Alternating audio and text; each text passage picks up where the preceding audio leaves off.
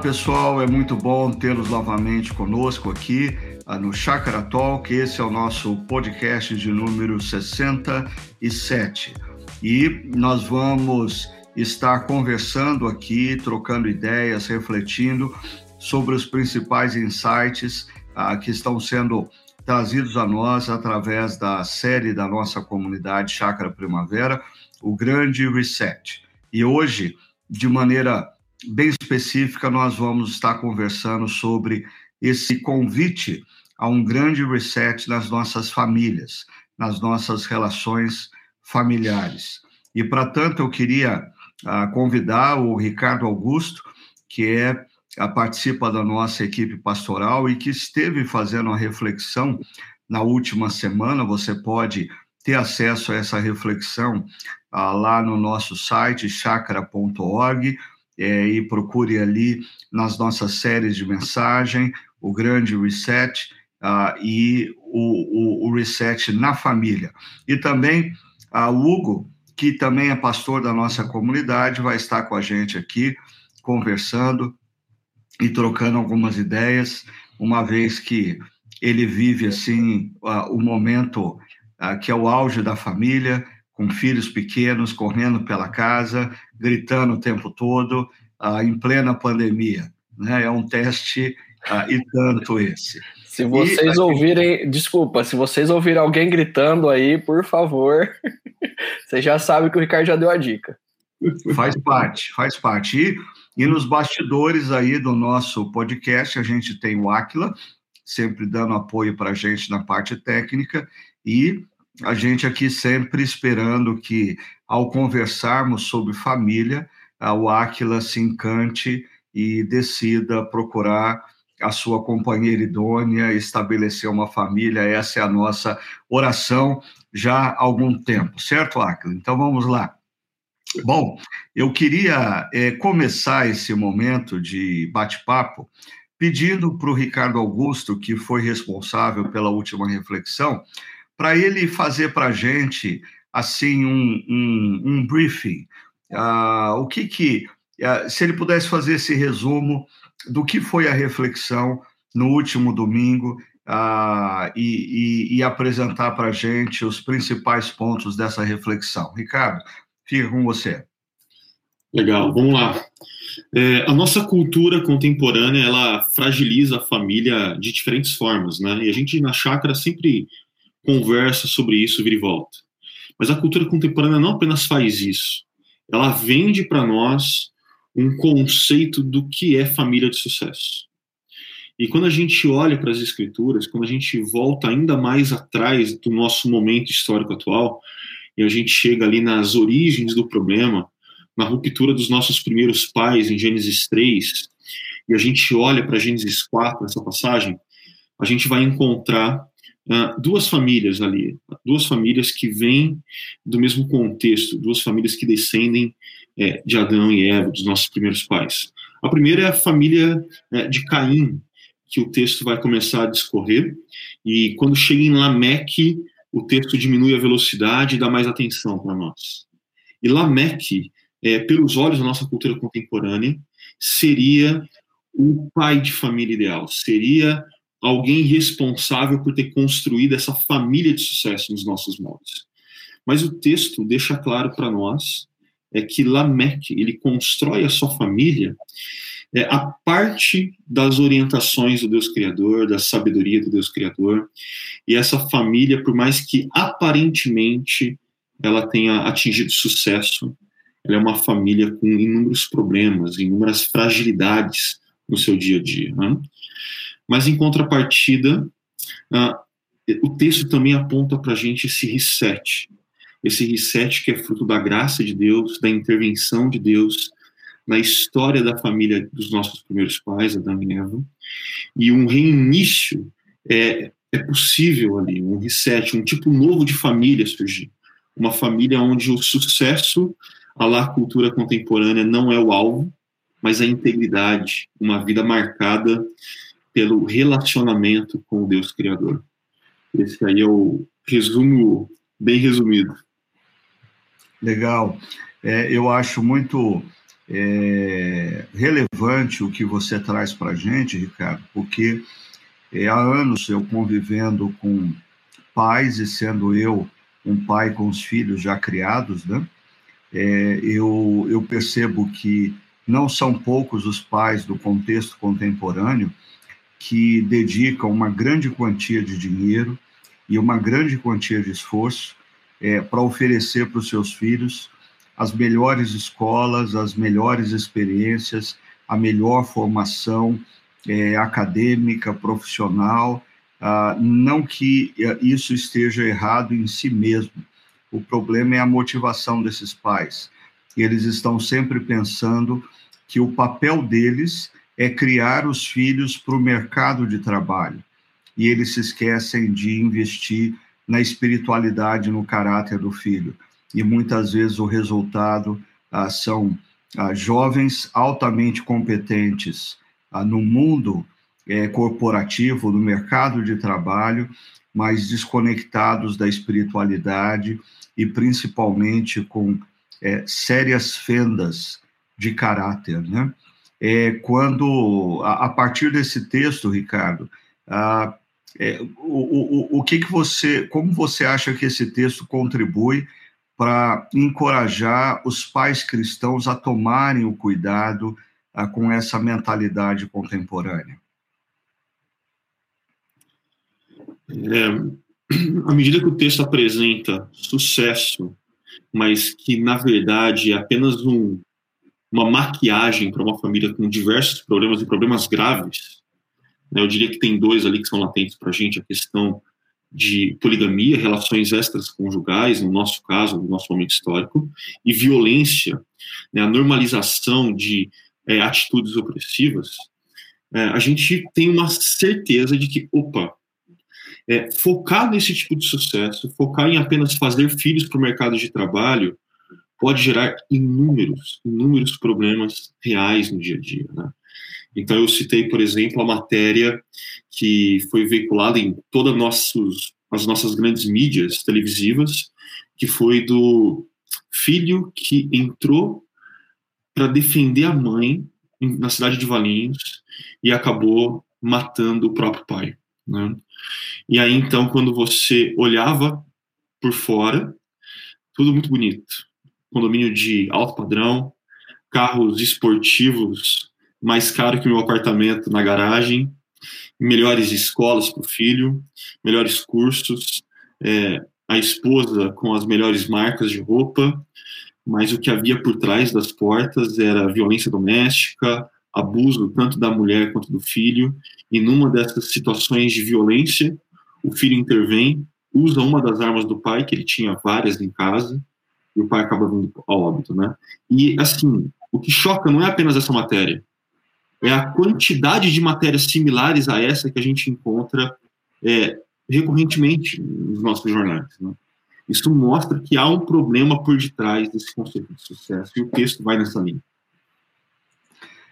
Hugo, e você uh, que tem o desafio é, de criar filhos, aí os seus filhos ainda estão numa idade é, inicial, e como que você escuta esse desafio que foi trazido aí pelo Ricardo Augusto, aí como que você ah, é, incorpora isso na sua vida como pai?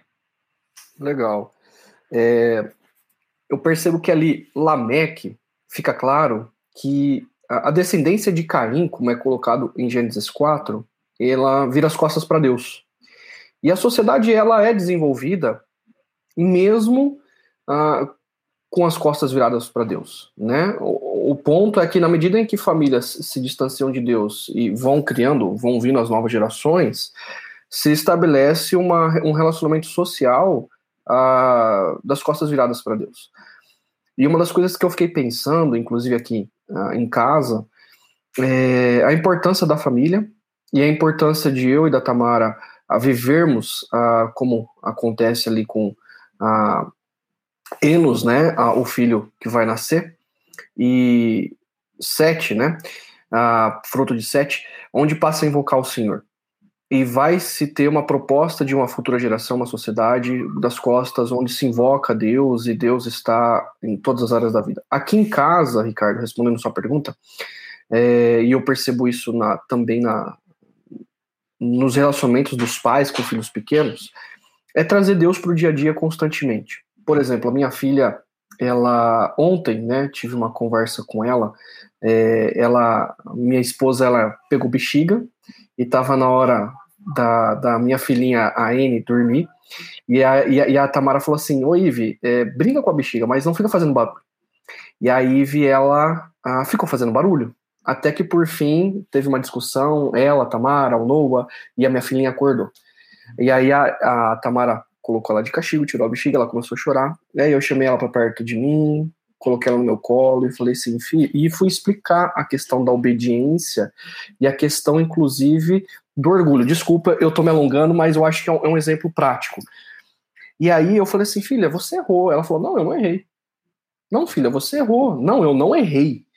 E aí eu, eu falei, filha, mas a, a, mamãe não te deu uma bexiga? Deu. E ela não falou que não era para fazer barulho? Ela falou, falou. E você fez barulho? Fiz. Eu falei assim, então você errou. E a mamãe falou para você dar a bexiga para ela. E você falou que não ia obedecer ela. Ah, e desobedecer é uma coisa errada. E Deus criou a gente não para ser rebelde, orgulhoso. E isso chama-se orgulho. Resumindo, ela entendeu o que era a questão do orgulho. Eu trouxe Deus para o meio da conversa, para o meio da nossa realidade, de como Deus quer que a gente viva. E com isso, a, ela voltou para a mãe dela e disse para Tamara e disse: "Mãe, é, me desculpa, eu errei e eu, eu, não vou mais fazer isso." Em outras palavras, Ricardo, é, nós temos duas opções: ou vivermos a nossa vida e família e ensinar os nossos filhos a viverem com as costas viradas para Deus, ou encharcarmos os nossos filhos, inclusive nas situações pequenas, né? Eu, como pai, poderia ficar bravo e não trazer uma conversa, e não trazer Deus para essa realidade e tocar a vida. Ou eu poderia ter o trabalho de, no meio do dia, chamar minha filha, colocá-la no meu colo e falar das coisas de Deus para ela e da importância do arrependimento nesse momento. Então, é, desculpa alongar um pouquinho o exemplo, mas eu creio que é, é, um desafio, dá mais trabalho, mas como o Ricardo colocou, é, não, não adianta ter só sucesso. Nós precisamos ter integridade como família e como pais também.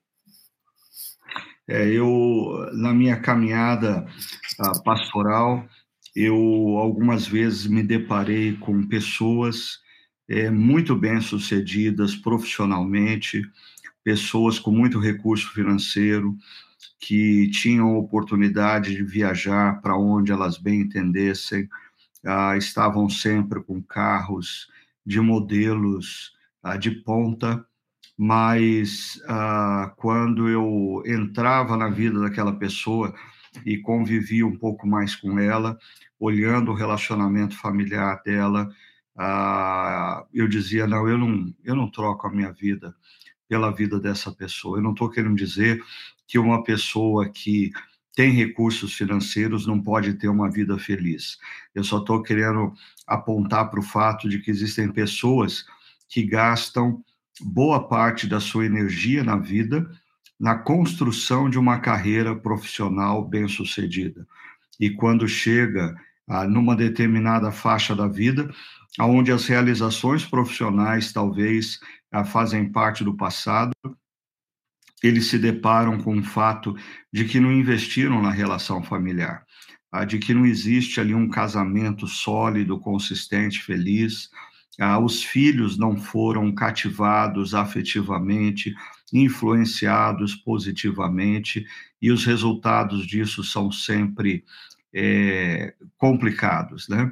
Eu acho interessante no texto que, ah, comparado, comparando com a família de Lameque, a família de Sete ah, tem um filho ah, que é ah, Enos, e aí o texto diz que naquela época começou-se a invocar, e o verbo ali invocar no hebraico pode ser traduzido também por proclamar, proclamar o nome do Senhor.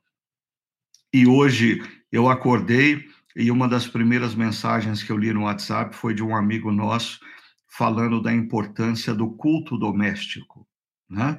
Ah, como que vocês é, é, linkam é, essa experiência e do culto doméstico a essa palavra uh, que diz que na época que Sete está criando Enos, começa-se a proclamar o nome do Senhor. Uh, começando aqui uh, por mim, né, falando sobre a criação de filhos, né, o encharcar os nossos filhos com a presença de Deus na realidade deles. Culto doméstico aqui em casa, a gente, eu procuro, né? No, quando tá no horário de eles irem para cama, a gente já começa toda uma rotinazinha de repetição, né? Para eles aprenderem a fazer as, as coisas. Daí, é, às vezes, a gente usa, uh, por exemplo, livros infantis ilustrados ou bíblias ilustradas infantis e eles escolhem, né? ou às vezes é, eles pedem para contar no iPad, no tablet, alguma historinha. Ah, e com isso, eu faço duas coisas, né? Ah, uma, eu conto as histórias, a gente não, não canta, eu, eu, eu talvez eu não tenha essa aptidão, é, mas a gente conta as histórias e eu tenho ensinado eles também a decorarem versículos, né? De maneira bem natural, de maneira bem orgânica.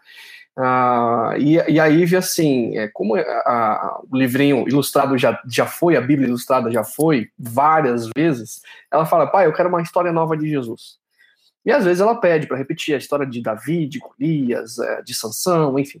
Então vai muito da criatividade, e eu acho isso fantástico, porque a, a gente pega, eu pelo menos eu pego aí a Tamara, situações da vida deles com as histórias bíblicas e a gente sempre aplica isso de maneira bem rápida uh, para o cotidiano deles. Então, é uma forma de ensiná-los a clamar, é uma forma de ensinar que Jesus ele é o nosso Deus, é uma forma de ensinar uh, que eles precisam orar quando eles estão com medo, que os personagens da Bíblia todos eles são falhos, enfim.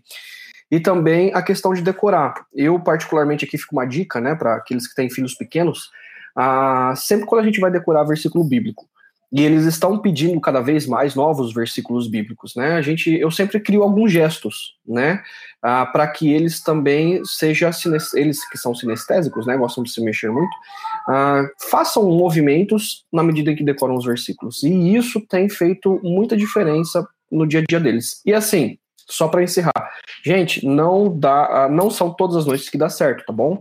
E, e, e eu não fico me cobrando, me julgando por causa disso. E tem dia que a Eve e o Noah não querem orar, porque eles estão bravos, e tem dia que a Eve e o Noah querem a história do João e do pé de feijão. E tá tudo bem também. Eu creio que ensinar é, não é impor, mas é encharcar isso com o dia a dia e gerar a criatividade, gerar o desejo deles uh, de estarem uh, na presença de Deus. E a, e a gente faz oração. Né? Eu sempre pergunto, perdão aí, alongando mais uma vez. É, eu sempre pergunto como eles estão, e desenvolver a gratidão, como eles estão se sentindo naquele dia e coisas que eles são gratos que Deus deu para eles naquele dia, né? Então a gente desenvolve também a questão da gratidão, porque nós só pedimos, pedimos, pedimos, pedimos, e então a gente tem ensinado a cultivar um coração aí de gratidão. Olha, o que eu acho que é, pais precisavam compreender é que através desse exercício simples de nós conversarmos com os nossos filhos quando eles ainda são pequenos, contarmos histórias, orarmos com eles, é, inserirmos princípios da espiritualidade cristã no dia a dia, ah, nós estamos contribuindo para desmascarar deuses da nossa cultura, ou seja, nós estamos é, exercitando a mente e o coração dos nossos filhos desde pequeno a terem apenas um Deus e colocarem a sua esperança tão e unicamente nesse Deus criador dos céus e da terra e que nos redime em Cristo Jesus.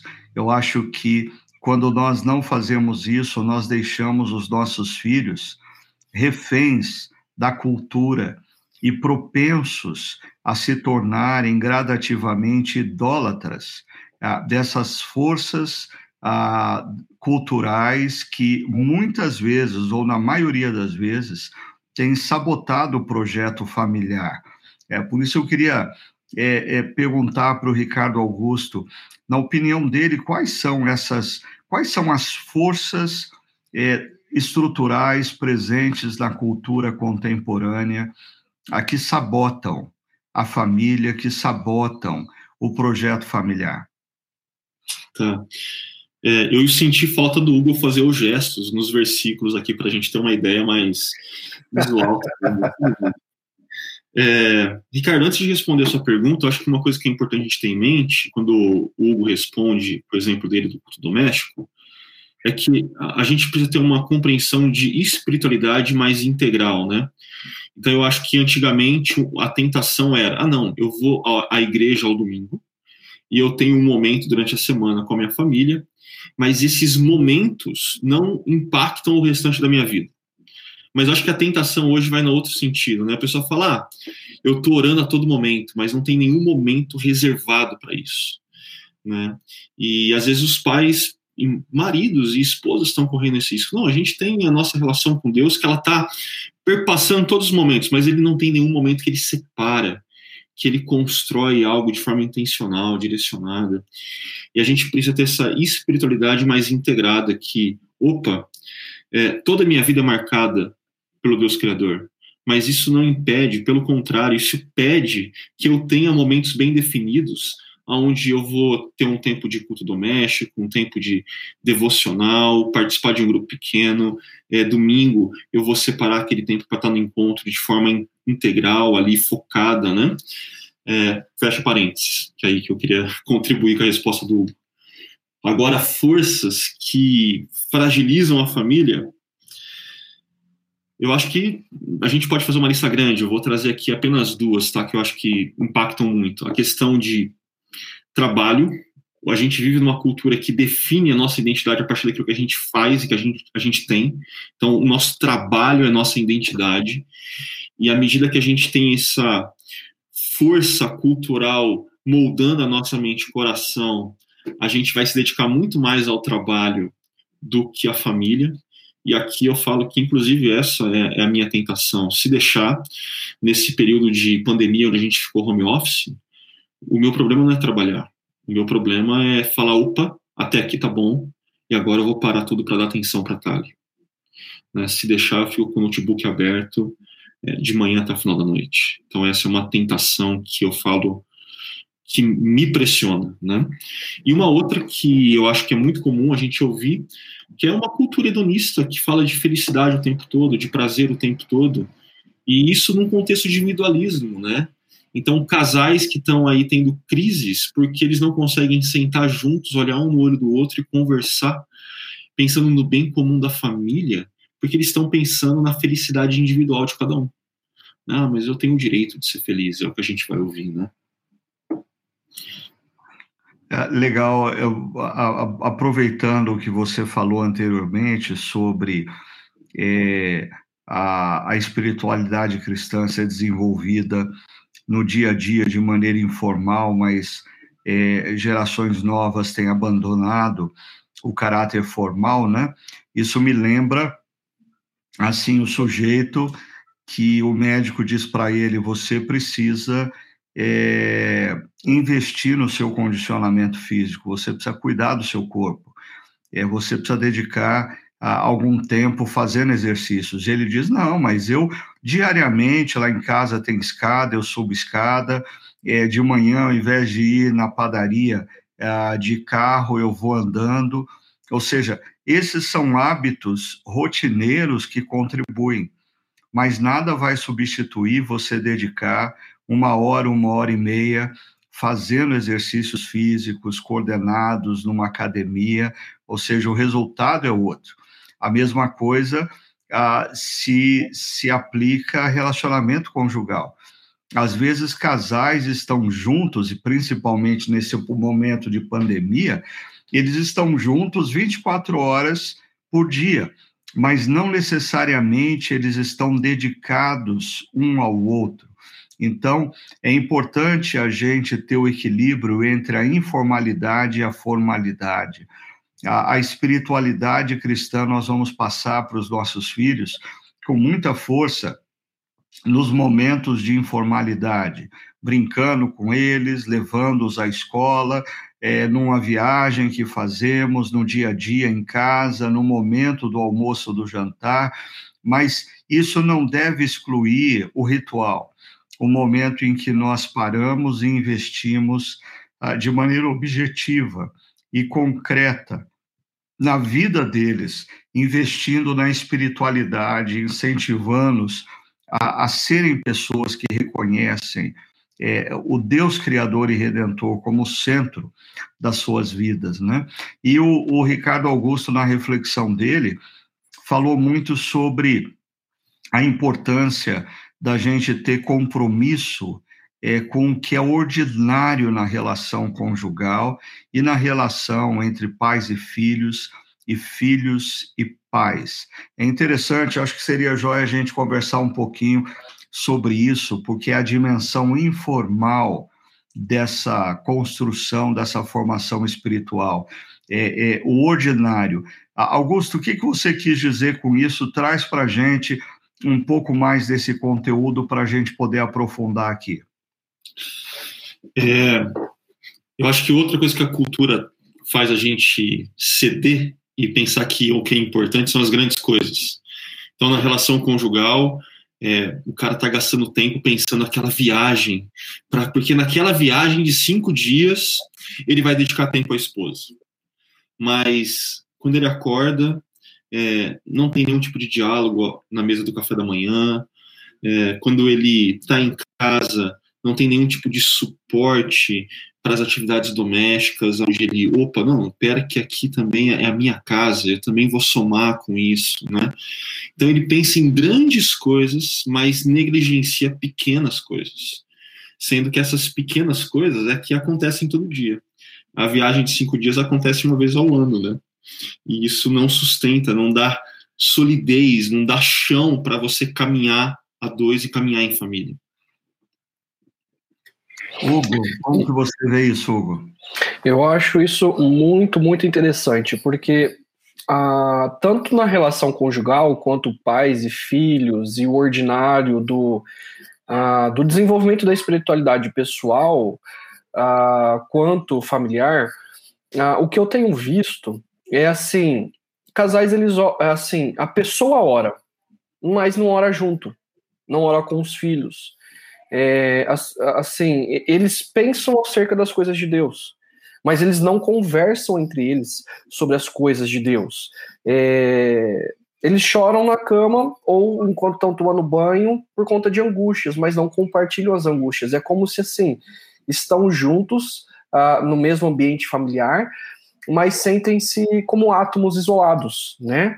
É, e, e, isso também para os filhos, né? Assim, já cobrando dos filhos: ah, você tem orado? Ah, você tem lido a Bíblia? Mas, o, mas os pais não fizeram esse ordinário uh, no dia a dia com os filhos, com a esposa, uh, não choraram juntos, uh, apresentaram suas angústias, não colocaram determinadas questões em oração. Eu não sei se passa pela vergonha, eu não sei se passa pelo senso de autonomia, de que isso é um problema meu e não querem mostrar fragilidade. Enfim, eu acho que algo que uh, nós precisamos fazer, e nós percebemos isso nas narrativas bíblicas, é que a espiritualidade ela é vivida também no comunitário do ordinário. Né? Então, precisa ser investido uh, não uma cobrança de que o outro está fazendo, né? Nós precisamos é, nos lançar na direção do outro como o Ricardo Augusto disse, o exemplo aí da, da viagem, das férias, etc., uh, ah, mas fazer isso no ordinário, não no domingo, não a, apenas no domingo, né?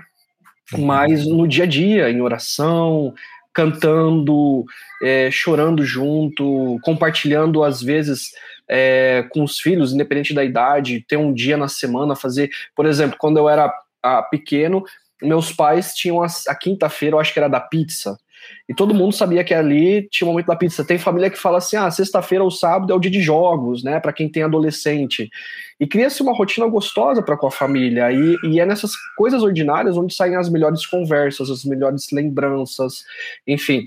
É, e com isso, é, precisa ser investido. É, no ordinário a espiritualidade, no relacionamento conjugal e, e abrir mão dessa questão de, de, é, de ser autônomo, enfim, fica aí minha, minha colaboração uh, pequena.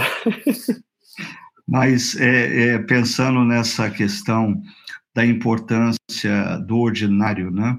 É, eu me lembro sempre de um amigo que eu perguntei para ele certa ocasião uh, qual é, é, a sua imagem é, mais forte da sua infância, o que que quando você pensa na sua infância, é, na relação com seus pais, é o que que vem ah, de maneira mais forte na sua mente e coração. E ele disse a, a, a experiência que eu tinha todo sábado de manhã. Sábado de manhã era dia que o meu pai ah, me pegava e me levava até a feira e comprava um pastel e nós comíamos juntos o pastel na feira. Isso acontecia todo sábado, né? É, é interessante porque pais às vezes dão presentes valorosos para os seus filhos e talvez 20, 30 anos depois, quando você pergunta para eles, é, para os filhos, ah, o que, que te marcou na sua infância, ele nem se lembra daquele presente que ele ganhou ou daquela viagem que ele fez, ele lembra do momento em que o pai levava ele na feira e comia junto com ele um pastel de feira. Ah, eu, eu creio que pais precisam estar atentos, porque às vezes a, a gente supervaloriza, como o Ricardo Augusto falou, na relação conjugal e o Hugo falou na relação com os filhos, ah, os momentos extraordinários, mas o que consolida e o que imprime valores na vida de filhos e na relação conjugal são rituais constantes, é, muitas vezes ordinários, mas que ao longo da história Deus transforma-os em, em, em, momentos extraordinários, na lembrança e na influência das nossas vidas. Né? Ricardo, sim. É, a gente conversou relação conjugal, pais e filhos, mas eu queria compartilhar um pouco da minha história nessa relação filhos e pais. Uhum. Quando eu, eu chego na igreja, eu chego na adolescência, eu estou fazendo colégio técnico em Mineira, e no meu último ano de colégio técnico, eu vou morar em Mineira. Então eu passava a semana inteira longe dos meus pais. E eu voltava na sexta-feira, final de tarde, e assim eu começava a minha rotina de ser um bom crente e um péssimo filho, né? Porque eu já ia para as atividades da igreja, aonde eu passava a sexta-noite, sexta de madrugada numa vigília de oração, é, sábado o dia inteiro, domingo a mesma coisa, para então logo pela segunda pela manhã é, já ir novamente para Limeira e para estudar no colégio técnico. Foi um ano onde eu fui um excelente crente, um péssimo filho. E quando caiu a ficha em mim, eu, opa, eu preciso mudar essa situação. E como que eu vou mudar essa situação? É com coisas ah, grandiosas? Não, vai ser com coisas ordinárias. Então eu lembro que é, o que eu combinei eu combinei com meu pai que quarta-feira ia ser a nossa noite, né? E assim, na época, graças a Deus, o Corinthians estava com um time melhor. Se fosse essa época aqui, ah, ia dar muito ruim, porque o time tá horrível. E na quarta-feira à noite era quando o Corinthians estava jogando na Libertadores, né? E ali, então, a gente assistia o jogo juntos, conversava juntos, sofria juntos, né?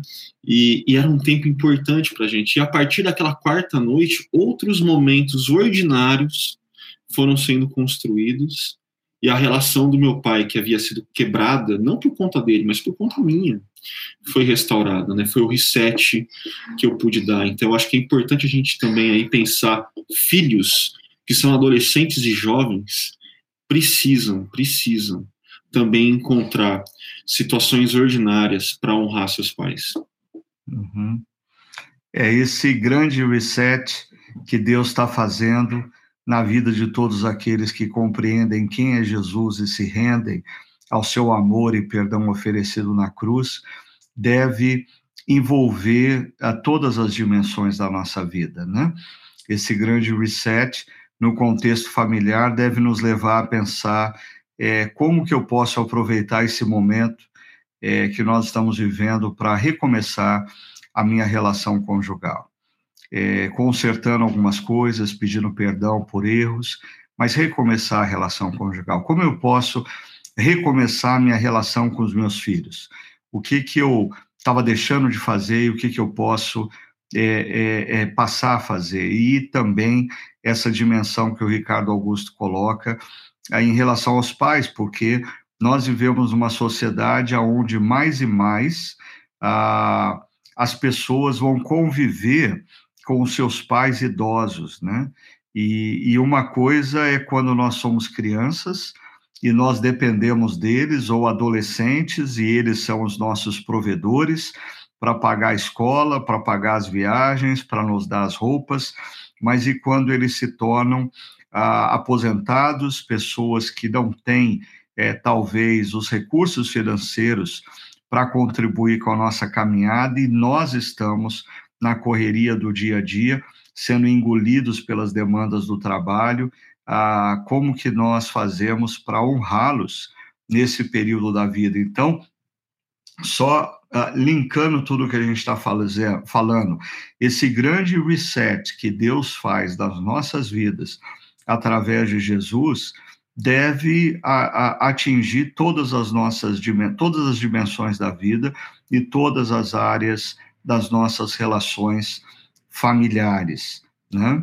Agora, o, o, Ricardo Augusto trouxe algumas curiosidades é, na leitura e exposição desse texto de Gênesis 4. Ah, Ricardo, você podia é, pontuar para a gente, é, para você, quais foram as principais curiosidades que vale a pena serem destacadas e aplicadas aqui para a nossa realidade?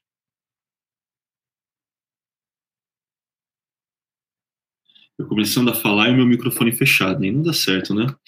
Mas tem uma que eu não trouxe na reflexão por conta do tempo, que no texto é bem, é bem latente, né? Essas duas famílias, elas são colocadas paralelamente uma à outra, né? Então, os descendentes de Caim é, e os descendentes de Sete.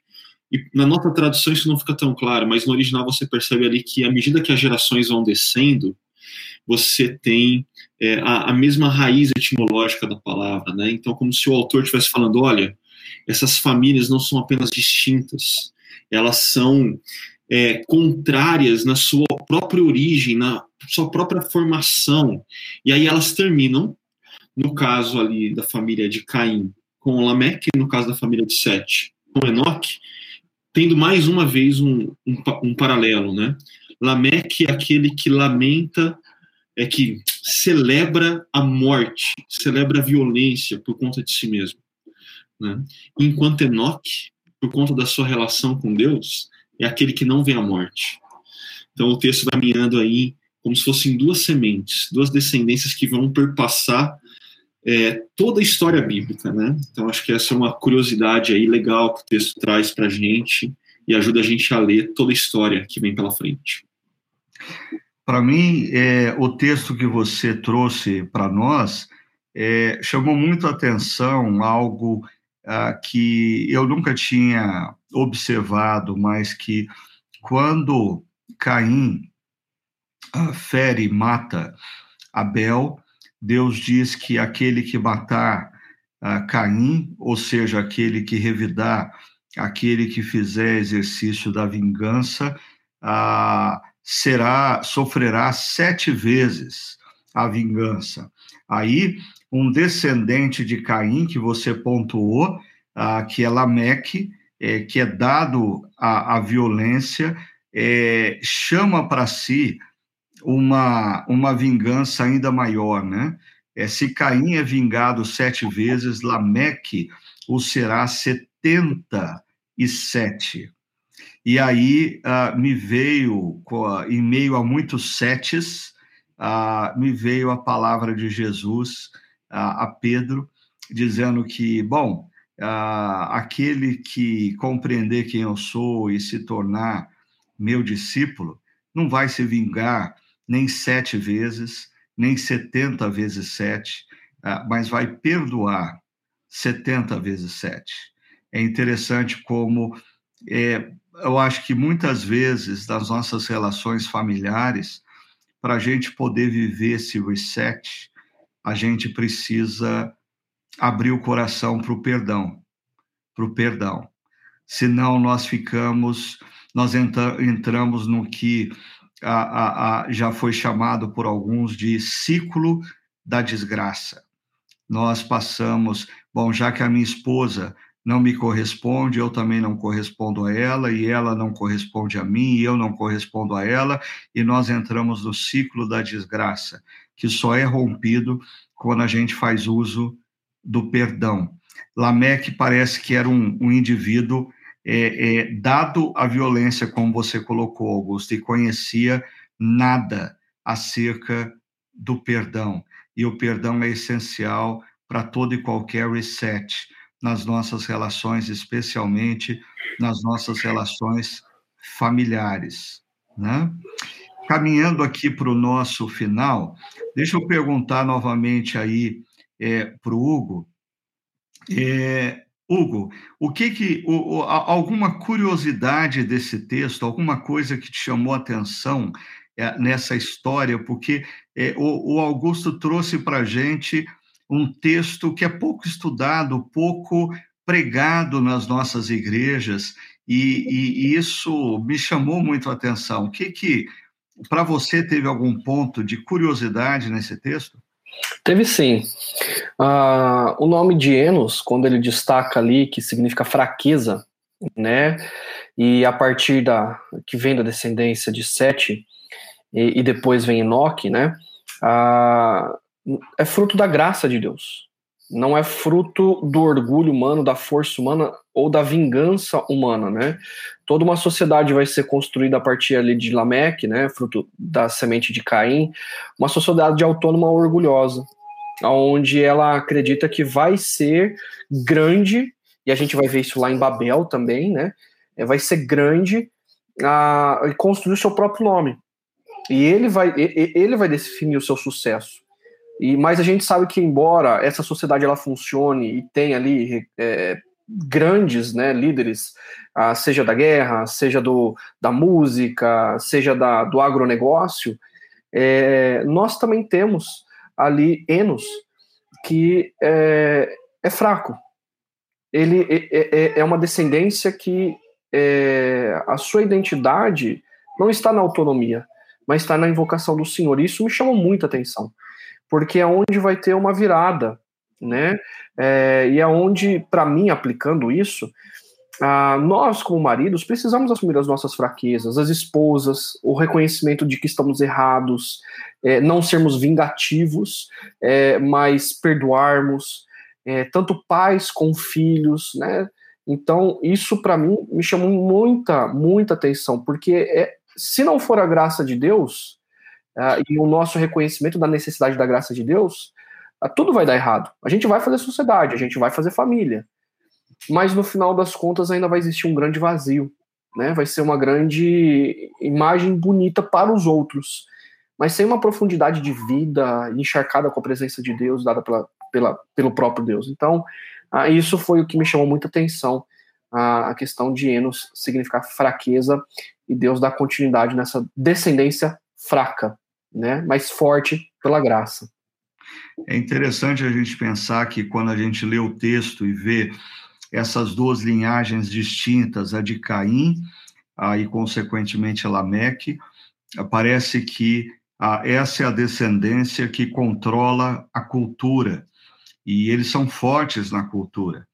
E eu fico imaginando é, a, o sentimento de pais que precisam criar seus filhos, semeando neles valores da espiritualidade cristã, na cultura que nós vivemos, cercada pela agressividade, pela busca do sucesso, uh, por valores completamente diferentes.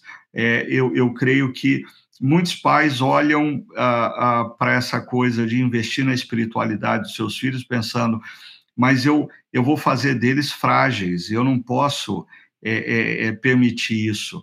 No entanto, o texto revela que, que Deus honra aquele que o invoca, Deus cuida daqueles que colocam a prioridade é, certa. E deixa eu alongar um pouquinho e contar uma experiência que talvez alguns de vocês já ouviram.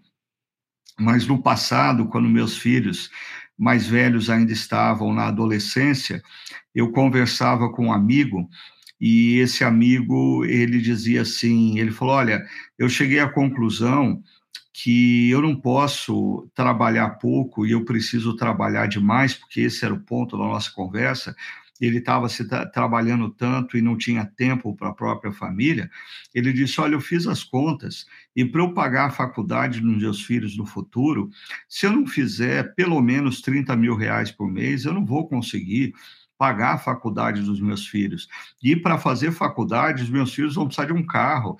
Aí talvez eles vão morar numa outra cidade ou vou precisar pagar ah, um apartamento para eles. Em outras palavras, 30 mil vai ser pouco.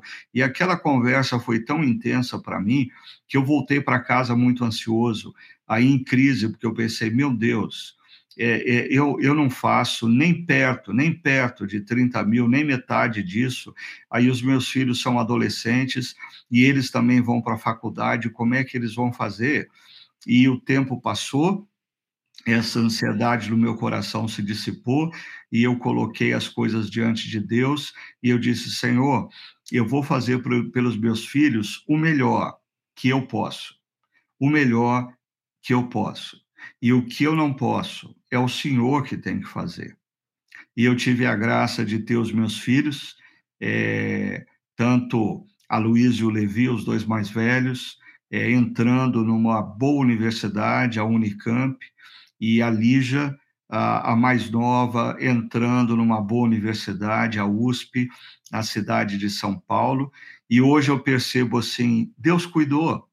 Ah, naquela conversa com aquele amigo, quase que eu fui seduzido a ceder à cultura de Lameque ah, e, e, e arrumar outra coisa para fazer da vida que me desse dinheiro, porque eu precisava ser o redentor da vida dos meus filhos. Mas Deus me deu sabedoria para ensinar os meus filhos e o meu próprio coração a invocar a Deus como redentor. E eu fiz o que me era possível. E Deus abençoou e fez o que não era possível para mim. Então é muito importante nós percebermos como pais que nós estamos nessa constante tensão. Eu acho que nós vivemos no mundo de Lameque, no mundo que diz para a gente: se a gente não trabalhar e não fizer dinheiro, a gente não vai ter nada, porque o dinheiro compra viagens, o dinheiro compra escolas, o dinheiro compra o sucesso. Só que o contraponto disso é a linhagem de Sete, que investe na vida dos filhos, ensinando-os a buscarem a Deus de todo o coração e terem então somente em Deus a sua esperança. Ah, deixa eu ouvir de vocês é, como que vocês, como jovens, como que esse tipo de é, história ou conceito reflete na vida de vocês como jovens, porque vocês, o Ricardo ainda vai ter os seus filhos e vai ter que criá-los, o Hugo já tem e já tem esse desafio, e vocês devem se sentir sempre nesse mundo de Lameque, ah, precisando agir como sete, né? Como que vocês têm feito isso? E assim a gente vai encerrar o nosso tempo de bate-papo aqui. Eu posso começar uh, respondendo a pergunta e dizendo assim: uh, são essas forças da nossa cultura, né, uh, orientado pela, digamos assim, a cultura de Lameque, como você colocou, elas tentam de fato seduzir o nosso coração, né? Porque nós vamos, ela nos força a comparar os nossos filhos, as nossas famílias com outros com outras famílias e outros filhos. Então, questão de colégio. Até hoje eu estava conversando com uma pessoa, logo pela manhã, sobre o que é sucesso determinado pela cultura e o que é o sucesso determinado pelas escrituras. E isso realinha o nosso coração, né? E isso faz com que a gente não se compare uh, com outras famílias ou com a nossa própria cultura. E, e sim, isso é tomar, o meu coração é seduzido no sentido de que, ou tenta seduzir, né? Ah, mas o seu filho não, seus filhos não estão no colégio particular e você não vai conseguir pagar. é, ou então viagens para outros lugares, porque outras crianças comentam que foi para fora e não sei o quê, ou então brinquedos, inclusive, né? Aí você vai ver o preço dos brinquedos no Brasil é um absurdo. Então são questões assim é, que a gente fica seduzido a dar para os nossos filhos não o que eles precisam, é, mas o que eles querem e inclusive para mostrar para os outros o que a gente não pode dar. E, e, uma das questões positivas que nós vemos conversando, eu e a Tamara, por exemplo, nós temos vizinhos aqui na, no nosso condomínio, onde eu e a Tamara fizemos opção por colocá-los nesse momento é, em colégio, num colégio municipal. E de repente, é, nas conversas entre aqui e ali, é, nós percebemos que a nossa influência né, em orarmos a Deus, em agirmos com integridade, não porque nós somos bons, mas pela sabedoria que Deus vem dando para nós, que inclusive os vizinhos, um dos vizinhos aqui falou assim: quer saber? Eu também vou colocar os meus filhos num colégio uh, público nesse momento, por conta de administração financeira, porque é um bom colégio, são bons colégios, né? Os municipais. Aí a gente estava falando sobre a questão do uso da tecnologia e tudo mais. E aqui em casa, com sabedoria também, a gente limita muito a questão do uso da tecnologia para com as crianças. E aí, de repente, a Tamara conversando com as vizinhas e tudo mais, que tem filhos pequenos, aí, de repente, a gente percebeu a nossa influência sobre eles, de que é, eles podem. Ah, ah, passaram a determinar horários para os filhos usarem a tecnologia né? E isso está sendo muito interessante aqui a nossa influência para com os nossos vizinhos que não são cristãos.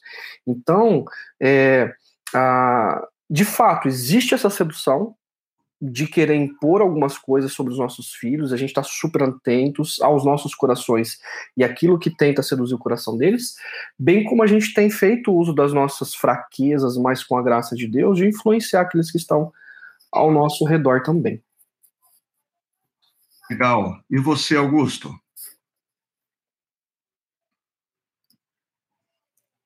Ouvindo a pergunta, eu, eu lembrei de anos atrás, quando eu rompi com o mercado de trabalho para me dedicar integralmente ao ministério, né? E na época eu ainda estava solteiro, eu não conhecia a Tali, eu conhecia a Tali, mas a gente não namorava, né? E e uma das coisas que foi, que eu fui questionado foi: meu, como assim você está rompendo na hora que você está se graduando em computação pela Unicamp, que você vai ter promoções na sua carreira profissional, é, assim, você é bem visto pela equipe, pelo time, você nunca vai ganhar no ministério o que você ganharia é, na computação. E eu falava, é verdade, é muito provável que seja realmente isso, né? E essa, essas questões pressionavam, né? Mas assim, eu confesso que na época eu ainda tinha, bem, mas eu tô solteiro. Se der tudo errado, os meus pais não vão me desassistir, né? Mas Deus tem senso de humor, graças a Deus, né? E um mês depois, a conversa com a Tali, que era de uma amizade, muda. E eu lembro que eu preciso, na primeira conversa com ela, contar tudo, né? E falar, olha, meu momento de vida é um momento onde eu estou fazendo a, a conversa, focando no ministério, rompi com o mercado e isso, isso, isso, isso, né? E, e era inevitável pensar que isso ia colocar limites, que comparado a outros casais, comparados a outras famílias, a gente não teria ah, viajar tanto, ah, ter uma casa tão grande rápido. Não, a gente ia ter um tipo de vida muito mais humilde. Mas a, o nosso coração, meu e da Thales, nas nossas conversas, sempre foi focado no. Mas assim, o tipo de família que a gente quer construir, o tipo de casal que a gente quer ser, não é um casal que tem coisas.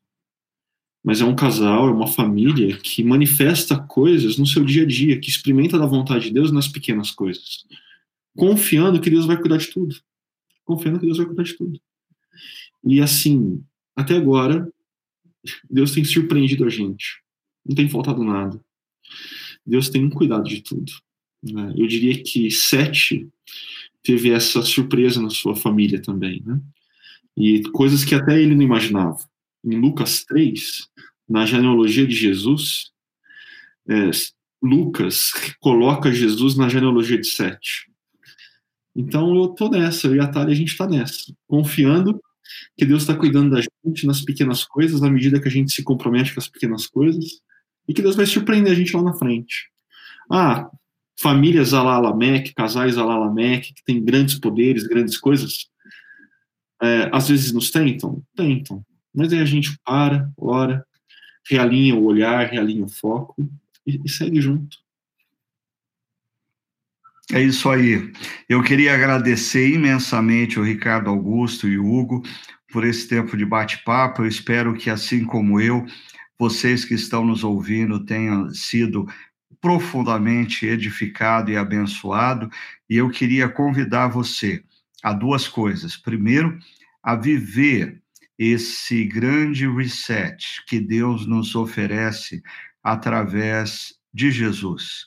Procure compreender quem é Jesus e se render ao amor e ao perdão que ele nos oferece através da sua cruz e viva na sua vida esse grande reset, que esse reset invada a sua família e que você seja desafiado hoje, quando escuta esse podcast, a recomeçar o seu casamento, a recomeçar a sua relação com seus filhos, a recomeçar a sua relação com seus pais.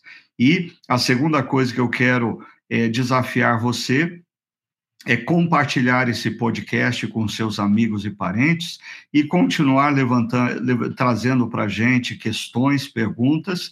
Ah, na próxima reflexão sobre esse tema, é, o Grande Reset, nós vamos estar conversando sobre o Grande Reset ah, na questão da vida comunitária, a igreja. Como você pode determinar um recomeço na sua relação com a sua comunidade local, seja ela Chácara Primavera, seja uma outra comunidade cristã. Nesse momento que nós estamos gradativamente voltando aos encontros presenciais, é um excelente momento para a gente parar e pensar como que eu quero construir essa, esse novo momento na minha relação com uma comunidade local. Então, no próximo domingo, às 9 horas da manhã, ah, perceba, você que acompanha a chácara online, nós vamos ter essa mudança. Não vai ser às 10, vai ser às 9 horas da manhã, às 11 horas da manhã e às 19 horas, ok? Deus abençoe grandemente a sua vida. E uh, na próxima semana nós estamos de volta com mais um Chácara Talk. Thank you.